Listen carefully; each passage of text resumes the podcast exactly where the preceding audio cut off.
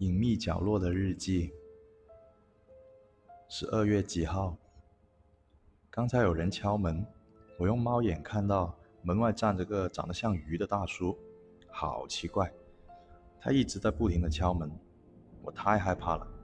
妈妈说要躲到床下面，但是床下面太挤了，就躲进了衣柜。躲进去没多久，外面就没声音了，真是太好了。衣柜里面太舒服了，我就睡了一觉。十二月几日，我好像生病了，最近好像总是出现幻觉。我看到小咪身上的毛脱光了，变得像一个婴儿。偶尔会看见一个阿姨坐在家里的沙发上，她不理我。窗外总是看到有一个人影，这可是二十九楼啊！一定是假的，我感觉我的脑子越来越不清醒了，可能是发烧了吧？几月几日？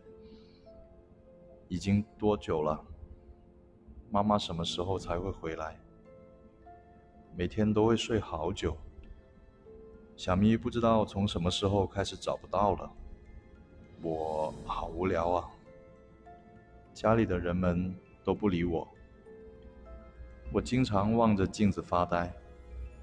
我原来是长这个样子的吗？十二月三十二日，好开心，妈妈终于回来了。妈妈告诉我，今天已经是三十二日了。过了这么长时间呀！我跟妈妈讲了这个月我干了什么。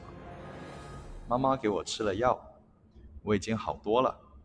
现在我要和妈妈出去玩了。